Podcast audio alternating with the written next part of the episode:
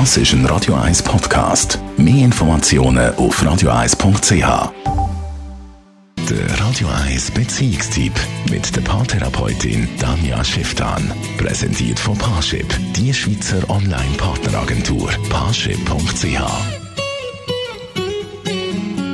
Es ist ein heißes Thema und kommt in den besten Beziehungen vor. Pornokonsum. Tanja Schifftan, wenn der eine heimlich Pornos schaut, ist das problematisch.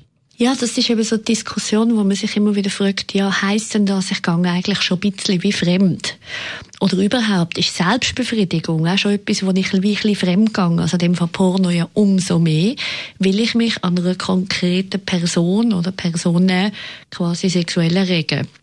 Und dort habe ich sehr eine klare Haltung, das heißt nein.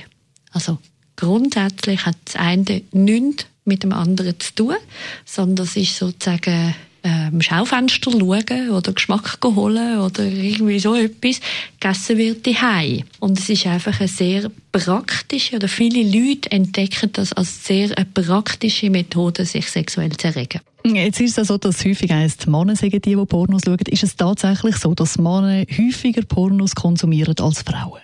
Ja, das kann man so sagen. Man, man kann es auch entwicklungsbiologisch begründen, indem dass man sieht, Männer sind mehr Augentiere wie Frauen. Also Männer konzentrieren sich mehr über die Augen und stimulieren sich mehr über die Augen.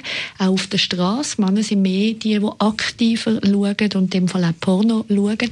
Aber eben, es schauen auch mittlerweile sehr viele Frauen Pornos. Es gibt auch sehr viele Pornos, die explizit für Frauen gemacht werden. Aber Frauen haben auch da Tendenz, nicht darüber zu reden. Also soll man dann darüber reden? Also wenn sie jetzt weiss, er schaut, darf sie ihn dann fragen, was er schaut? Also dürfen, darf man alles. Man muss eben nur damit rechnen, dass man A, keine Antwort bekommt oder irgendeine beschönigte Antwort. Weil was so beim Porno ein bisschen ist, dass ganz viel Menschen Pornos schauen, die sie in der Realität gar nie würden wollen umsetzen oder gar nie würden wollen machen oder auch, wenn sie in Anführungszeichen nüchtern sind, gar nicht geil finden, aber in Kombination mit der Erregung eben hochstimulierend ist. Und dann hat es einen höheren Schamanteil, weil die Leute dann wie interpretieren, ah, wenn ich jetzt sage, ich schaue das, dann meint doch der andere das.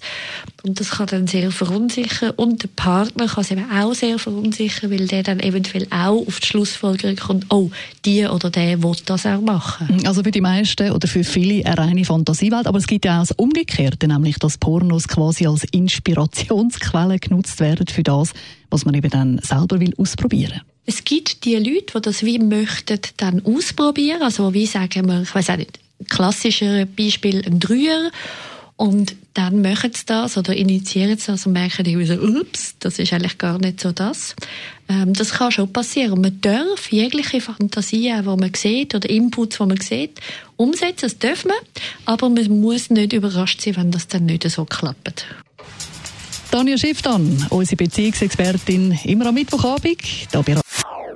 Das ist ein Radio 1 Podcast. Mehr Informationen auf radio1.ch.